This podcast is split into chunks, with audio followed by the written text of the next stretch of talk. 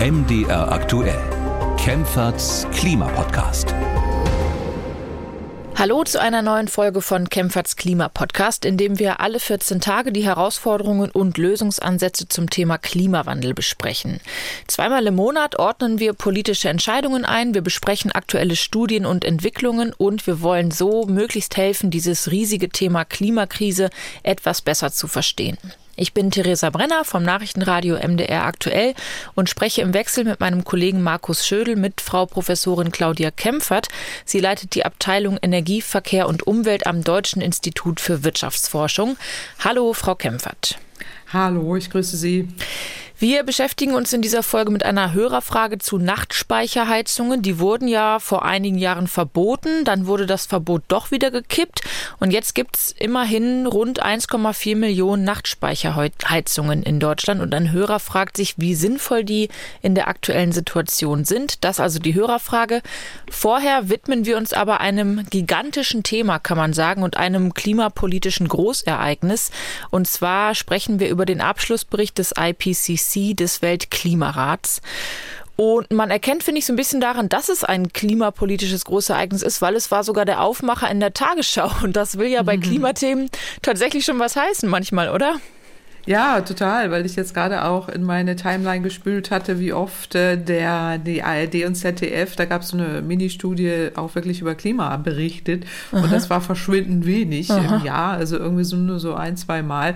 Äh, man mag es kaum äh, glauben, aber ähm, in der Tat gibt es da andere Themen, die waren da irgendwie in dem Zeitraum viel weiter vorne. Insofern äh, erstes Thema bei der Tagesschau ist tatsächlich selten. Wir reden jetzt ausführlich drüber und ich würde gern ganz kurz erstmal vorab auf die Dimension Dimension dieses Berichts zu sprechen kommen, weil es gibt ja immer wieder IPCC-Berichte und trotzdem mhm. ist dieser jetzt anders als die vorherigen und schon was Besonderes.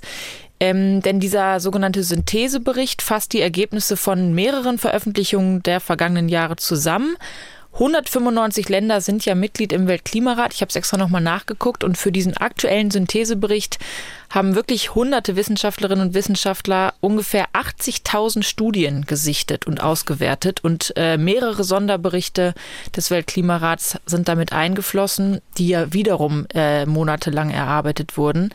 Und das zeigt, glaube ich, ein bisschen die Dimension dieses Berichts. Der vorherige Bericht nämlich, der wurde 2014 veröffentlicht und der hat den, habe ich gelesen, wichtigsten wissenschaftlichsten Beitrag zum Pariser Klimaabkommen geliefert. Also mhm. das hat schon eine herausragende Bedeutung, was da veröffentlicht wird vom IPCC, oder?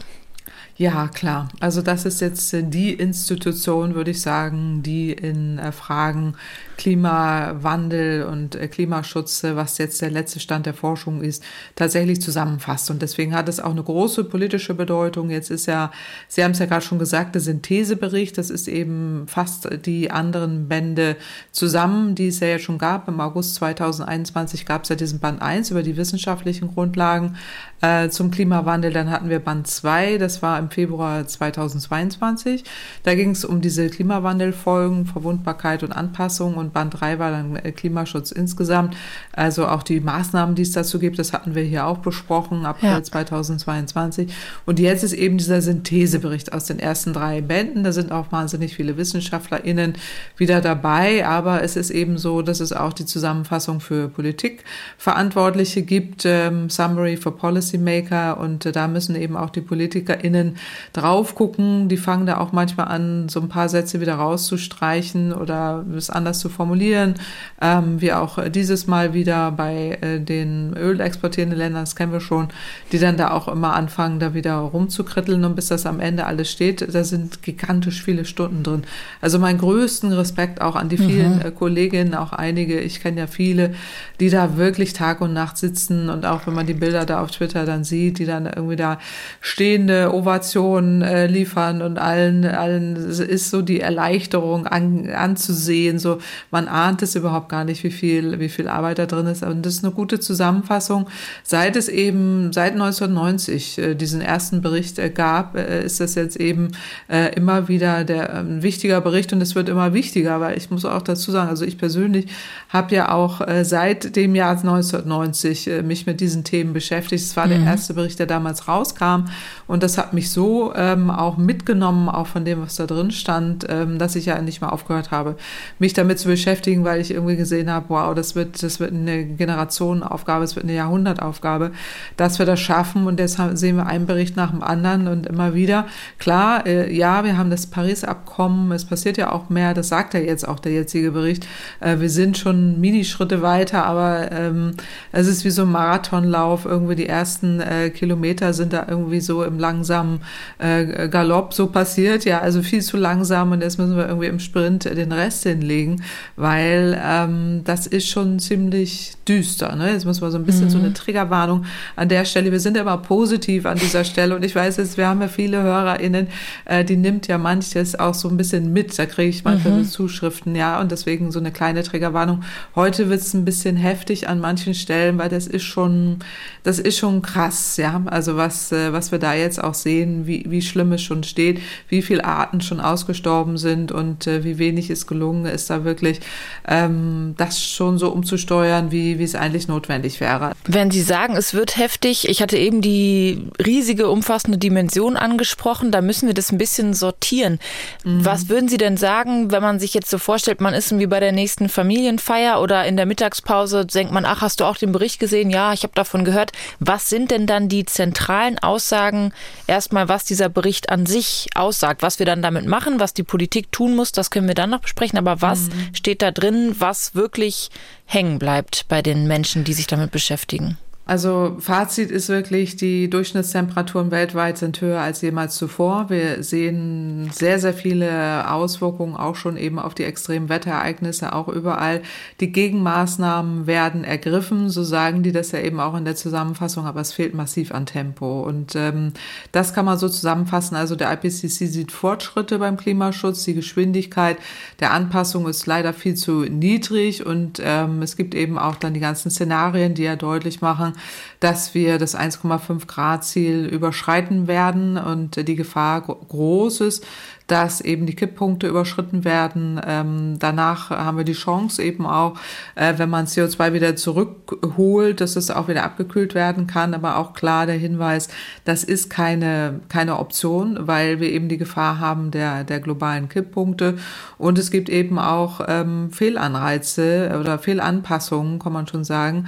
Ähm, wie, wieso auch so falsche Sicherheit, dass man sagt, man passt sich ja vielleicht an, auch Hochwasserschutz und Hafenmetropolen und so und äh, so weiter. Aber das ist ein trügerischer Eindruck, äh, weil äh, man sich eben in dem Umfang nicht anpassen kann. Das wird schlimm, ähm, gerade was eben die, ähm, die Entwicklungen angeht. Also es ist ja mal so ein bisschen abstrakt, ne? als man sagt, mhm. so die globalen Durchschnittstemperaturen, die, die sind da jetzt um 1,09 Grad schon höher als in der Zeit vor der industriellen Revolution. Also da stehen wir jetzt im Moment. Aber an Land sind die Temperaturen dann nochmal deutlich höher. Ne? Das sind dann schon 1,6 Grad knapp. Äh, über den Meeren ist das äh, geringer, aber trotzdem auf dem, also in der äh, dicht besiedelten Gebieten, das kennen wir ja auch, in Deutschland die Temperaturen steigen und sie steigen und damit eben auch ähm, die ähm, Gefahren und auch die, die möglichen Kipppunkte, die, die da auch überschritten äh, werden, äh, zu drohen. Ne? Das, das ist so ähm, die Quintessenz. Also ohne Zweifel, der Mensch heizt den Planeten auf. Das kann man, kann man so stehen lassen. Und die Zeit wird langsam eng. Ne? Also ich wie Sie mhm. sagen, also wenn man jetzt da irgendwie beim Abendessen sitzt, äh, dann äh, kann man so, glaube ich, so fünf Keypunkte, die, die jeder da mitnehmen sollte. Die CO2-Emissionen steigen wieder und sie steigen weiter und sie sind nicht in dem, also sie sinken nicht, wie es eigentlich notwendig wäre.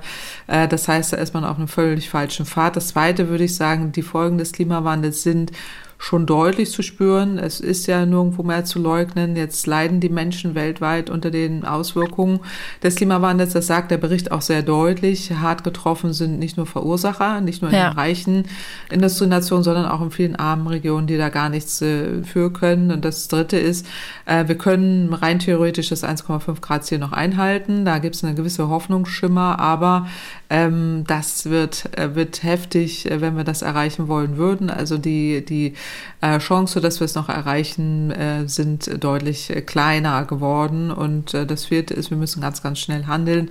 Ähm, kümmern wir uns später drum, funktioniert nicht mehr. Ne? Also mhm. kennt jeder so, äh, oh Gott, ich habe was Unliebsames zu tun und schiebe ich weiter, schiebe ich weiter, ist vorbei. Also das muss man deutlich sagen. Also wenn wir jetzt nicht weltweit auch ins Handeln kommen, dann äh, wird es nicht mehr möglich sein und die Technologie ist da, das Geld auch. Also da gibt es ja positive Botschaften, äh, so nach dem Motto, Leute, woran liegt's denn so? Ne? Und jetzt sind wir in den Debatten, glaube ich, die wir heute ja auch noch führen können, aber die wir auch in Deutschland führen.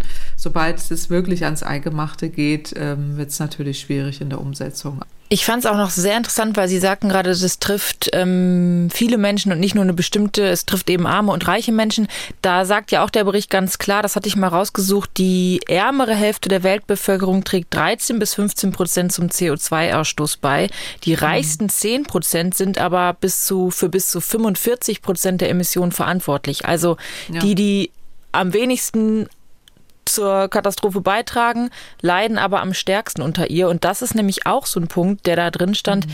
weil man das immer so weit weg denkt oder so unkonkret. Ähm, die schreiben, 3,3 bis 3,6 Milliarden Menschen leben in Regionen, die besonders von der Erwärmung betroffen sind. Mhm. Also klar, ja. Küstenregionen Inselstaaten, die es vielleicht dann wirklich ja nicht mehr geben könnte oder auch Regionen der Arktis, wo es, wo es wirklich sehr drastische Veränderungen geben wird. Mhm, Drei Milliarden genau. Menschen, das ist.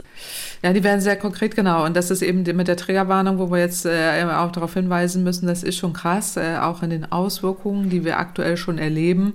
Und es ist vor allen Dingen sozial enorm ungerecht. Und das ist aber auch die Privilegierungsdebatte, die wir in Deutschland ja genauso führen, dass eben die, der reichste Teil der Bevölkerung die Verursacher sind. Das ist in einem Land äh, wie Deutschland auch genauso. Mhm. Denn die Armen, wer in einer kleinen Wohnung wohnt, wer sich kein Auto leisten kann, noch nicht mal einen Flug irgendwo hin oder äh, eine Reise irgendwo hin und jeden Tag schuften geht, der hat einen ganz, ganz geringen CO2-Fußabdruck. Und ich verstehe die Diskussion auch total, wenn die sagen, sag mal, was wollt ihr eigentlich von mir? Und so ist es ja auch. Und diejenigen, die eben äh, einkommensstark sind, die ähm, zwei, drei Autos haben, drei, vier Wohnungen äh, und äh, neulich war ja auch eine schöne Doku darüber, auch in, im NDR lief das, ähm, wo gezeigt wurde, irgendwie zehn Prozent der Reichen äh, sind eben tatsächlich für den Großteil der Emissionen äh, verantwortlich, äh, die dann auch noch mit einem Privatjet da hin und her fliegen und, und eben sehr viele Fahrzeuge haben, sehr viele Häuser äh, und denen das total egal ist. Aber wenn es jetzt darum geht, dass wir eben CO2 senken müssen, heißt das eben, diese ganzen Privilegierungen auch aufzugeben. Und das, da spitzt sich die Debatte eben zusammen äh, oder zu auf eben immer wieder diesen Punkt, äh, dass äh, die Armen jetzt einfordern, ähm, wir können nichts dafür und bitte handelt und die reichen Industrienationen, ähm, inklusive der fossilen Industrie, die eben sehr stark ist, sehr vernetzt ist, sehr,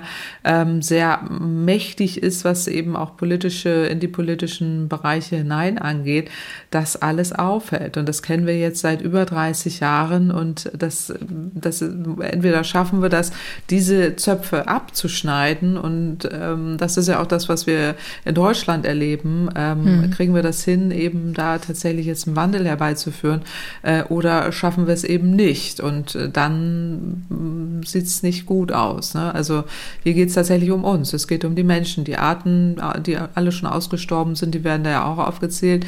Äh, die Liste wird ja, wird ja immer länger. Das ist ja auch das äh, Brutale. Also nicht nur, dass die Oberflächentemperatur ja stark gestiegen ist. Ähm, oder was Sie jetzt gerade sagten, auch die Menschen dort, wo sie besonders verwundbar sind, ja äh, am meisten betroffen sind, weil es auch extrem heiß wird und extreme Wetterereignisse auftreten. Es ist aber auch so, dass der Klimawandel die wichtigste Ursache ist fürs Artensterben. Und das hat nicht nur was mit intensiver Landwirtschaft zu tun, Pestizide, auch die Tier- und Pflanzenarten im Lebensraum und eben unsere, unsere Lebensweise zerstört am Ende aber uns selbst weil hier geht's nicht um den Planeten, dem ist ja egal, wer da drauf lebt, mhm. sondern hier geht's um uns.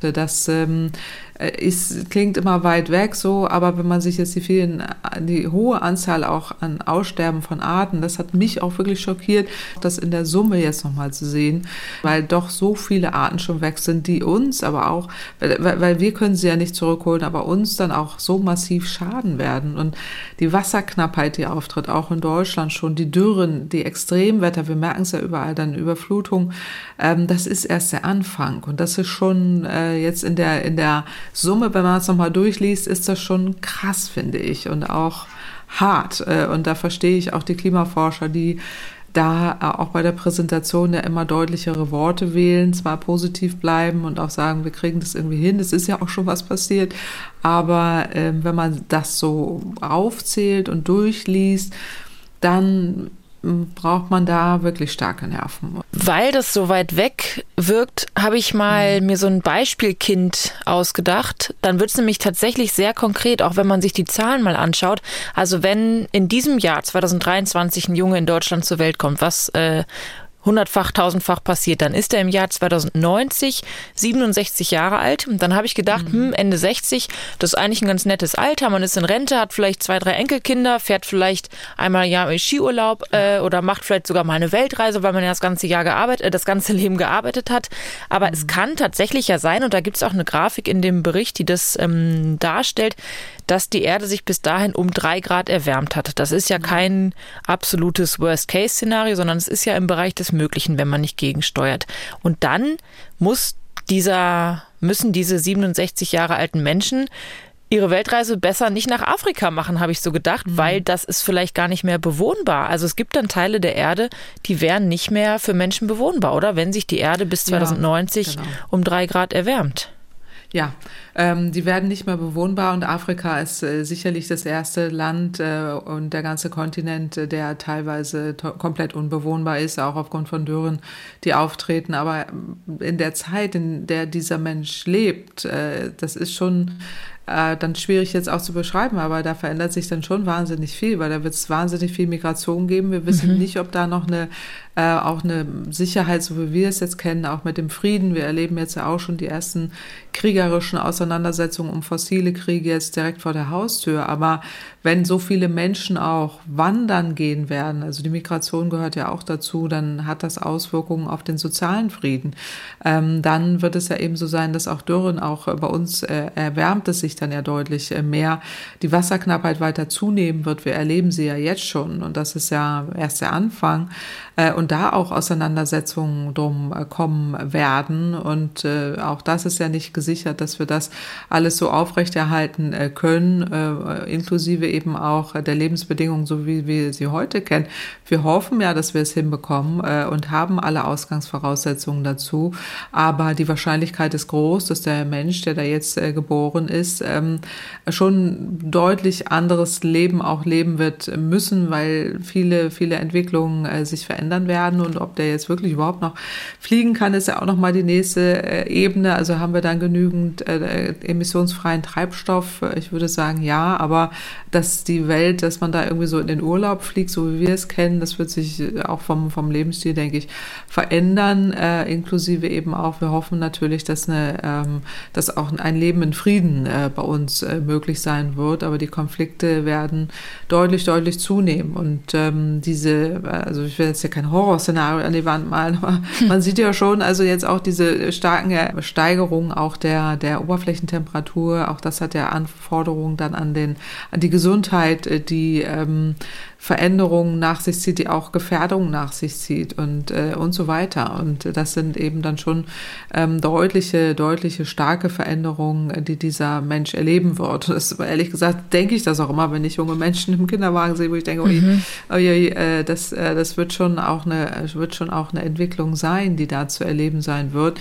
Können wir uns heute noch nicht so vorstellen. Vielleicht ist alles, sind wir da noch im, im guten äh, Szenario und kriegen die Kurve, aber ähm, so wie im Moment Moment ja auch wieder die Konflikte auftreten, jetzt auch mit dem Krieg, dem fossilen Energiekrieg, auch mit den PR-Kampagnen auch hier in Deutschland wieder der fossilen Lobby, ähm, nicht nur hier, auch weltweit, also überall in den Industrienationen, äh, wo dann eben auch wieder diese ganzen rückwärtsgewandten Debatten kommen, äh, die das alles gar nicht wollen. Ne? Und davon gibt es viele äh, Parteien auch ähm, in, auf, in den Industriestaaten, äh, die eben diesen Wandel gar nicht wollen. Ähm, und dann laufen wir tatsächlich in so eine, so eine starke Oberflächentemperaturerhöhung hinein.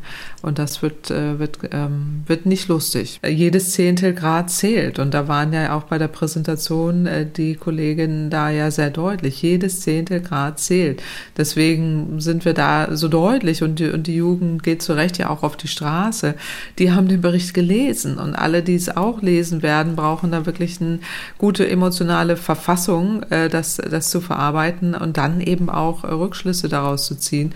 Aber wir wollen optimistisch bleiben und so sind wir auch hier ja immer, äh, das, das wird ja auch gesagt, es ist ja nicht so, dass nichts erreicht wurde, sondern die Politik hat ja, wie Sie auch zu Recht ja eben schon sagten, ja. das Paris-Abkommen schon äh, auch unterzeichnet und viele Staaten haben sich auf den Weg gemacht und es passiert ja mehr als nichts und deswegen ähm, sollte man da auch dranbleiben und daran appellieren die eben auch sehr stark und das Gute ist ja auch diese Synthese, das ist ja der Synthesebericht, den wir jetzt hier besprechen, ähm, ist ja letztendlich auch von Politikentscheidungsträgern damit, ähm, äh, also mit äh, nicht abgestimmt, aber äh, die stehen dahinter und äh, nehmen das ja auch mit in ihre Länder wieder und ähm, sind da gefordert, eben Schritte zu gehen. Mhm. Das ist schwer genug, aber immerhin äh, ist das so, ja. Das ist mir auch in der Berichterstattung aufgefallen, auch in den Reaktionen auf den Bericht, dass so düster die Szenarien sind, trotzdem sagen wirklich alle oder viele Beteiligten, die da zu Wort kommen,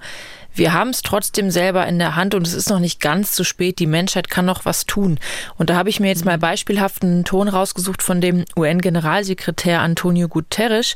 Der hat von einer Klimazeitbombe gesprochen und findet aber auch noch sozusagen den, den Appell an die Menschheit. Wir hören mal kurz, was er da gesagt hat. Aber der heutige IPCC-Bericht ist auch eine Anleitung, wie die Klimazeitbombe entschärft werden kann. Er ist ein Überlebensratgeber. Es zeigt sich, dass das 1,5 Grad-Ziel erreichbar ist, aber es wird einen Quantensprung im Klimaschutz brauchen. Also die Klimazeitbombe mhm. tickt, sagt er. Und die Menschheit muss jetzt nicht daneben sitzen und auf den großen Knall warten, sondern könnte theoretisch die Kabel durchschneiden, um die Bombe zu entschärfen.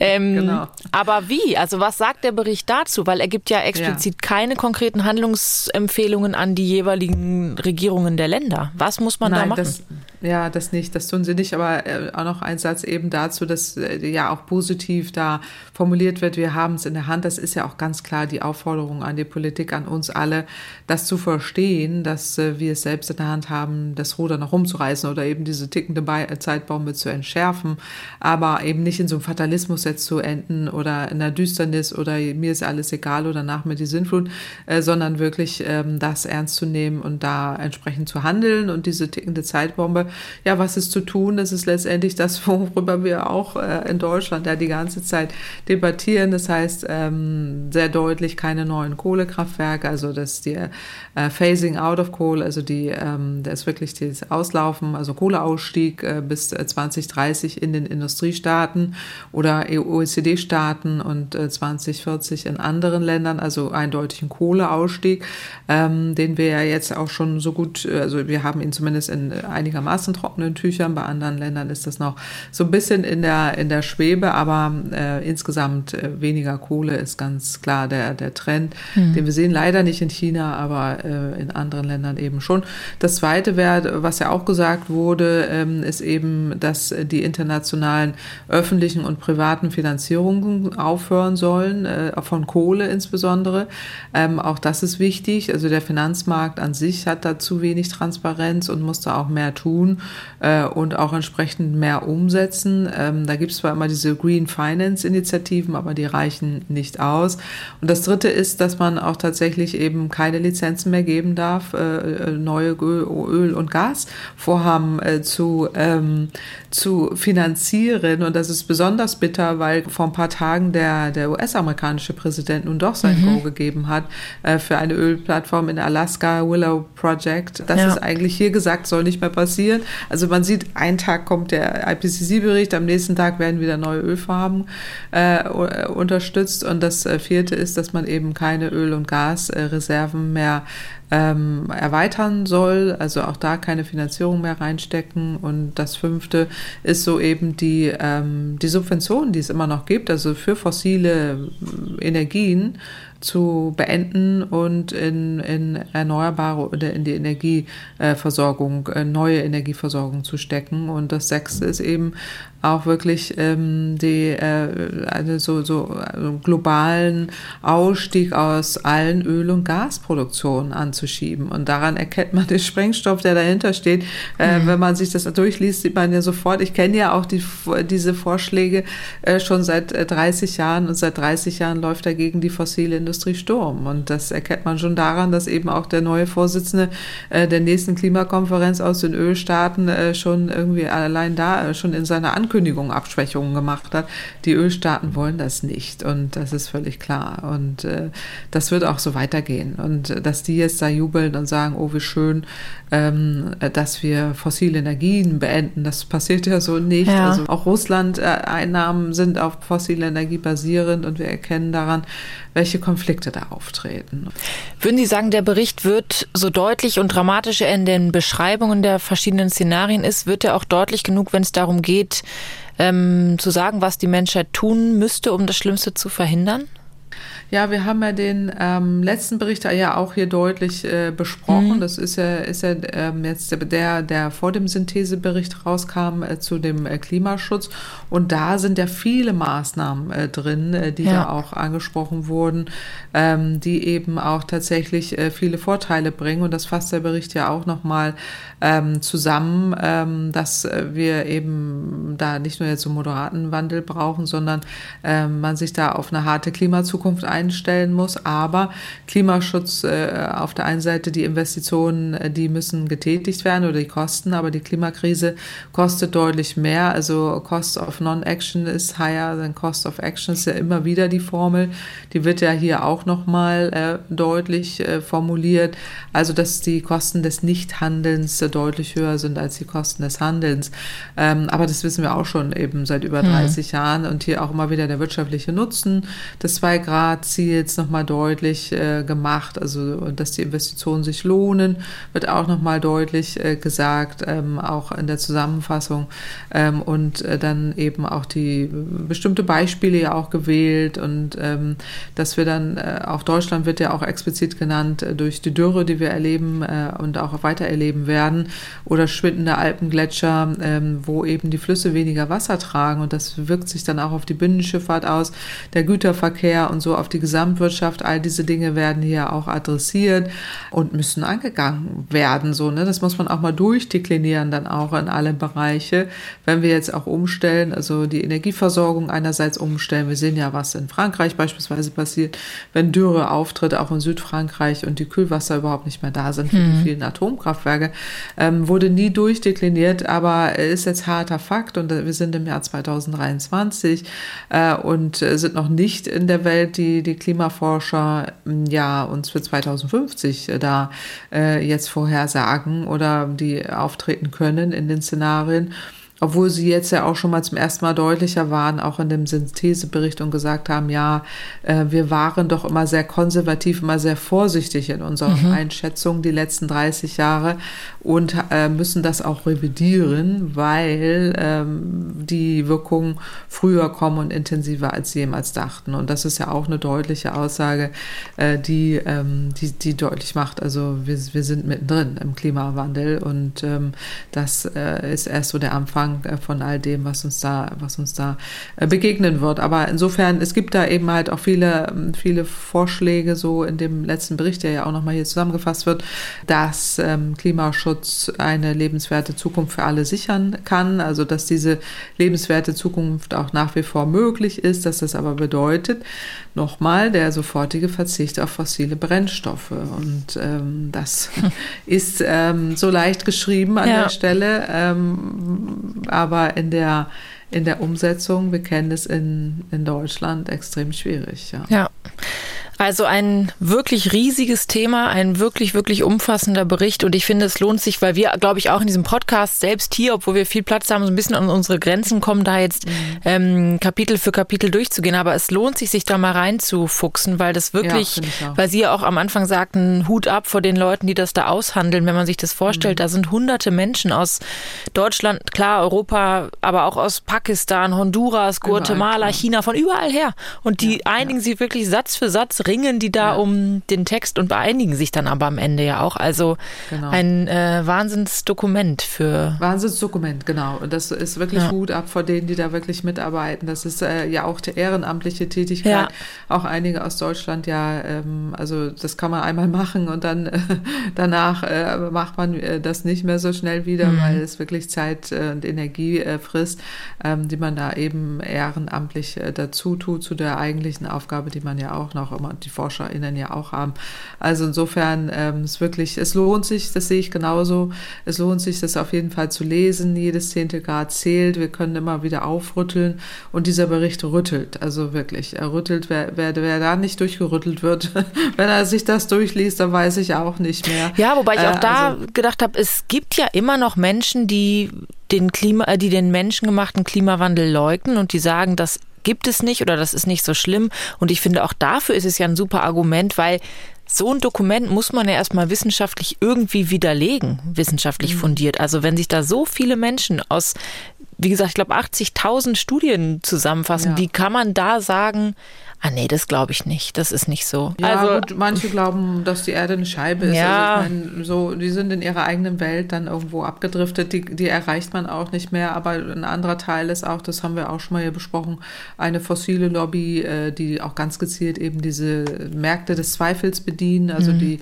dieses Zweifel säen, dass man denkt, da sind jetzt aber auch noch ganz viele, die da irgendwie das alles bestreiten. Auch das gehört ja dazu, aber die äh, publizieren eben nicht in den entsprechenden ähm, Zeitschriften. Und das ist auch mal etwas, was ich finde, was, was jetzt auch dazugehört, ähm, wenn wir darüber reden, was so die nächsten Schritte sind, auch eine Aufgabe an die, an die Medien, sich dazu hinterfragen, an der Stelle, ähm, inwieweit sie ähm, auch Kriterien entwickeln, wen sie da wirklich als glaubhaften Experten ähm, zu Rate ziehen, hm. jetzt auch, ne, was es da für Qualitätskriterien gibt, ähm, die sich dann auch öffentlich äußern und da als Gegenstimme herangezogen werden. Da gibt es ja dieses sogenannte False Balance. Ja. Also irgendwie 100 Forscher, die das sagen, was sie ja gerade zu Recht beschreiben in dem Bericht und da wird einer irgendwo hergezogen, äh, wo gar nicht genau geguckt wird, was hat er veröffentlicht und äh, wo nicht und dann wird er da irgendwie dagegen übergestellt. Also das äh, ist auch eine Aufgabe der Medien, das auch mal so kritisch zu hinterfragen. Das tun wir in der Forschung auch, dass man mal zurückschaut und guckt, ähm, okay, was, was haben wir da gemacht? Damit soll es das zumindest für den Moment zu dem Bericht gewesen sein. Also wie gesagt, angucken. Man kann jetzt auch gar nicht, glaube ich, alles dazu verlinken. Es gibt wahnsinnig viel Berichterstattung. Man muss einfach irgendwo anfangen und sich dann so durchklicken und sich ja. da, wenn einem das wichtig ist, einfach mal Zeit nehmen. Wir können die genau. Zusammenfassungen genau. ja wieder verlinken, dann findet man die schon mal. Aber es gibt so viele Grafiken und die Pressekonferenz wurde gestreamt. Also man findet Informationen genau. ohne Ende.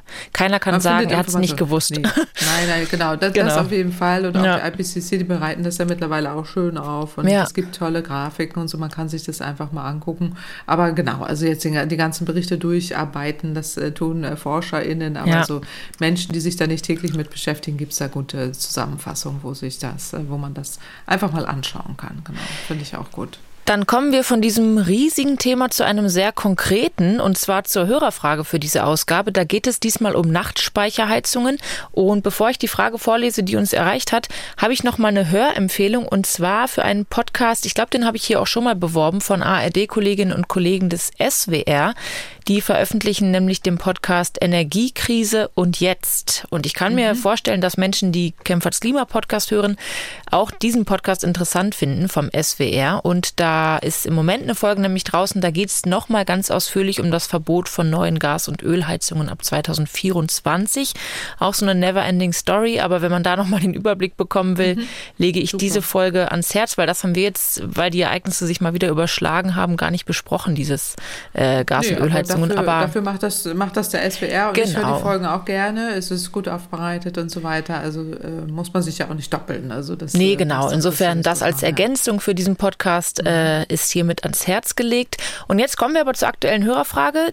Die hat uns erreicht, hat sie erreicht, besser gesagt. Mhm. Und zwar ähm, kommt die von Siegfried Rackwitz aus Braunschweig und der schreibt, ich lese es mal vor.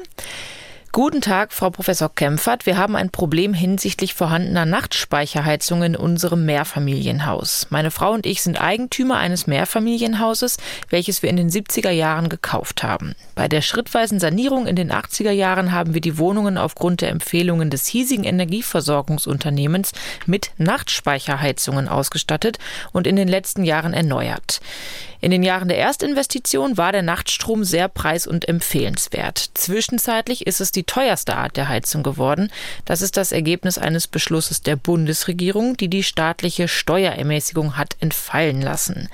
Wenn man sich heute mit Politikern über diese Heizungsart versucht zu unterhalten, dann bekommt man häufig die Aussage, dass Nachtstrom-Speicherheizungen ein großes Dilemma seien. Und jetzt die Frage, aufgrund meiner naturwissenschaftlichen Kenntnisse und auch unter Umweltgesichtspunkten wäre diese Heizungsart nach meinem Erachten bei den stark angestrebten alternativen Energien nach wie vor sehr geeignet. Immerhin etwa 1,6 Millionen Haushalte in Deutschland mit Nachtstrom-Speicherheizung erzeugen kein CO2. Bestehen Möglichkeiten, hier ein Umdenken zu erzeugen oder liege ich vollkommen falsch? Freundliche mhm. Grüße, Siegfried Rackwitz. Ja, Genau, also erstmal, der Brief hat mich ja erreicht. Herzlichen Dank an Siegfried Rackwitz aus äh, Braunschweig und ich, wir hatten ihn dann gefragt, ob, ob das okay ist, dass genau. wir es hier besprechen, ja. weil, ähm, genau, und da ist er auch mit einverstanden gewesen, weil solche Fragen kommen eben auch häufiger mal.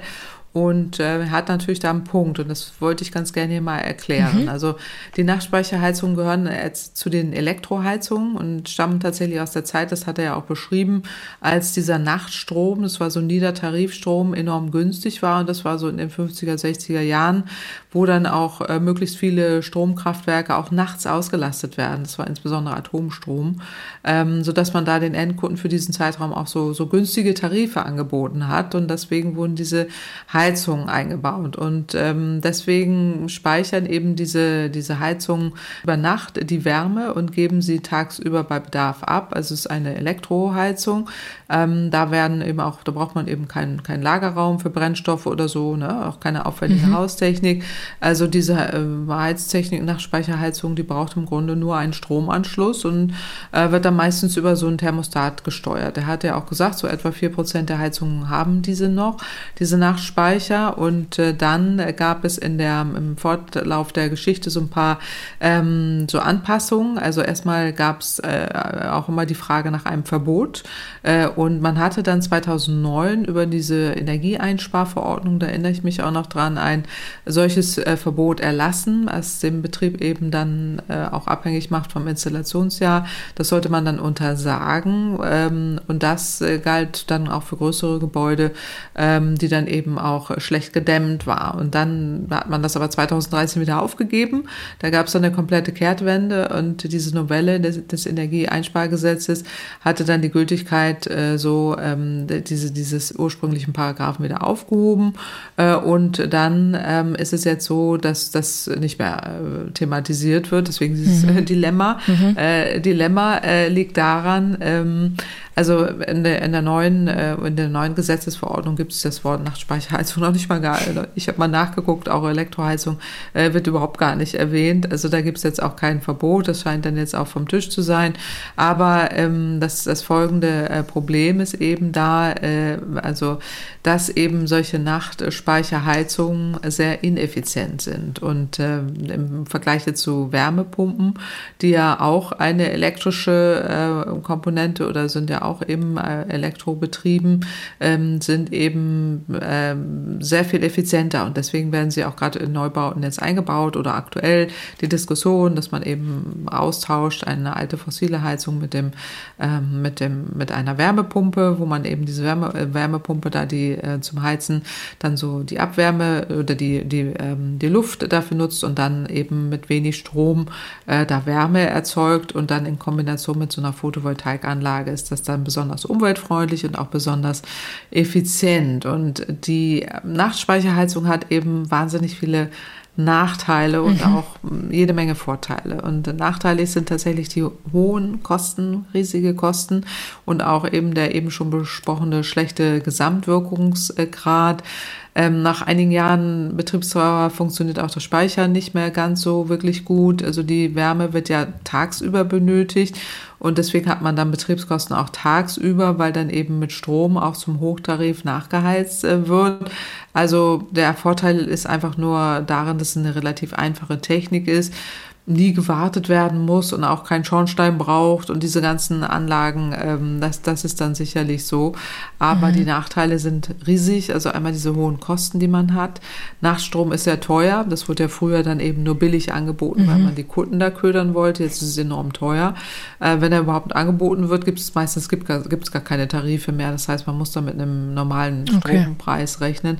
Ganz ineffizient, äh, es gibt keine Zentralheizung. Das Warmwasser muss noch gesondert Standard erwärmt werden. Hier geht es nur um die, es geht nur um die ähm, Wärmekörper, also die Heizkörper im äh, Zimmer, äh, die man da hat und ähm, dann eben auch noch am Ende diese Entsorgung. Aber die Wirtschaftlichkeit ist schon gigantisch äh, schlecht. Also ähm, sie haben, also jetzt sage ich mal, ähm, häufig ja auch gar keinen Vergleich, ne? also zu, zu anderen Heizungen und äh, zahlen dann einfach diese hohen äh, Kosten. Äh, und äh, wenn man das mal vergleicht, irgendwie auch mit einer normalen Heizung, sieht man, wie, wie unwirtschaftlich so eine Elektroheizung mhm. und insbesondere Nachtspeicher sind. Also ähm, da muss man dann teilweise mit 800 Euro pro Monat pro Ui. Heizkörper rechnen. Oh. Aha. Das sind, also das jetzt mal für so ein Haus, also ich ja. weiß jetzt nicht für das Haus, äh, wie viel der da tatsächlich bezahlt, aber hat da vielleicht noch irgendwie einen, einen günstigeren äh, Tarif, aber das ist äh, tatsächlich gigantisch äh, hoch. Ähm, und das ist heute, also es gibt so viel effizientere Möglichkeiten, insbesondere eben ja. auch eine Wärmepumpe, wenn man das auch noch installiert. Mit so einer Fußbodenheizung oder so, dann kann man nur empfehlen, dass äh, die, das auszutauschen und auch zu entsorgen. Mich wundert auch, dass er da vor ein paar Jahren dann nochmal äh, jemanden gefunden hat, der ihm das dann nochmal wieder eingebaut hat. Mhm. Ähm, er hat vielleicht was dann mit den Begebenheiten dieses, dieses Hauses ja, zu tun. Ja. Ähm, aber die Kosten sollte man da nicht vernachlässigen und äh, man sollte da einfach mal jetzt einen Profi beauftragen, sich das nochmal genauer anzugucken. Also das wäre so mein dringender Ratschlag und deswegen ja. ist das auch der Ratschlag, also jetzt äh, auf die Frage hin, nein, das ist keine Option. Deswegen mhm. hat man da ja auch mal eine Zeit lang äh, ein Verbot gehabt. Es ist einfach zu ineffizient, es kostet zu viel ähm, und äh, der Strom ist kostbar und äh, brauchen wir jetzt äh, für, für die gesamte Energiewende, äh, für, für viele Dinge, für die Wärmepumpe, aber auch für andere Dinge. Äh, und das, ähm, da ist einfach diese Nachtspeicherheizung ähm, zu, zu ineffizient. Also jetzt hat er ja vor ein paar Jahren das, das austauschen lassen, dann ist das jetzt mal so, aber äh, man kann einfach nur sagen, ähm, dass es so viel günstigere Möglichkeiten ja. gäbe, äh, sein Haus da vernünftig äh, zu heizen. Und ähm, insofern tut mir das so ein bisschen. Ja, bisschen wahrscheinlich leid, nicht so, ganz ne? die Antwort, die er erhofft hatte, aber nee, wenn das noch mehrere nicht. Menschen nutzen, ist es ja auf ja. jeden Fall interessant und gut zu, äh, gut zu wissen. Genau, ja, klar, es benutzen immer 4 Prozent, sind nicht ja. mehr viele, weil die Kosten eben auch gigantisch ja. hoch sind. Und es klingt gut, so Nachspeicherheizung mit Photovoltaik, ja. ah, das klingt doch irgendwie super, super Kombination. Äh, kann man doch, äh, es äh, klingt total vielversprechend, aber äh, in Realität ist es eben so, dass diese Elektroheizung dann deutlich, deutlich mehr Strom benötigt, als so eine Photovoltaikanlage jemals liefern, liefern kann. Das heißt, da muss man dann ähm, auch noch mal zukaufen. Der Strom wird ja dann abends benötigt. Da ist es dann auch noch mal teurer. Also insofern ist nicht so wirklich, äh, ist nicht so wirklich ähm, äh, die Lösung. Also ich kann nur empfehlen, ähm, das auszutauschen. Es wird sogar auch gefördert. Ich habe nochmal nachgeguckt, die Nachspeicherheizung zu auszutauschen, wird vom Staat massiv gefördert und da würde ich mir einfach an seiner Stelle sehen, da mal ein Angebot ja. holen, ähm, das, das auszutauschen. Ja. Tut mir so ein bisschen leid. Ja. ja. Ich hätte jetzt Ihnen gerne das ist dann, äh, genau. Da, aber was anderes erzählt. Aber gut. Wenigstens äh, genau. weiß er jetzt Bescheid und ähm, vielleicht gibt's ja dann irgendwann mal ein Update, wie es wie es damit weiterging und wie es gelaufen ist. Also eine sehr konkrete ja. Antwort auf die sehr konkrete Hörerfrage. Dankeschön dafür. Und damit sind wir tatsächlich auch am Ende schon der aktuellen Ausgabe von Kempferts Klima Podcast. Und wie immer der Hinweis, wenn Sie auch Fragen haben, dann schicken Sie gerne eine E-Mail an klimapodcast.mdraktuell.de. Wir freuen uns immer über ganz konkrete Fragen von Hörerinnen und Hörern. In zwei Wochen gibt es dann die nächste Ausgabe, dann wieder mit meinem Kollegen, mit Markus Schödel. Und bis dahin an Sie, Frau Kempfert, vielen, vielen Dank für Ihre Zeit und Ihre Erläuterung, auch wenn es heute nicht ganz so optimistisch war wie sonst, aber ein bisschen ja trotzdem noch. Ja. Und wir hören uns danke dann in einem Ihnen. Monat wieder. Ja, danke schön. Tschüss. MDR aktuell. Kempferts Klimapodcast.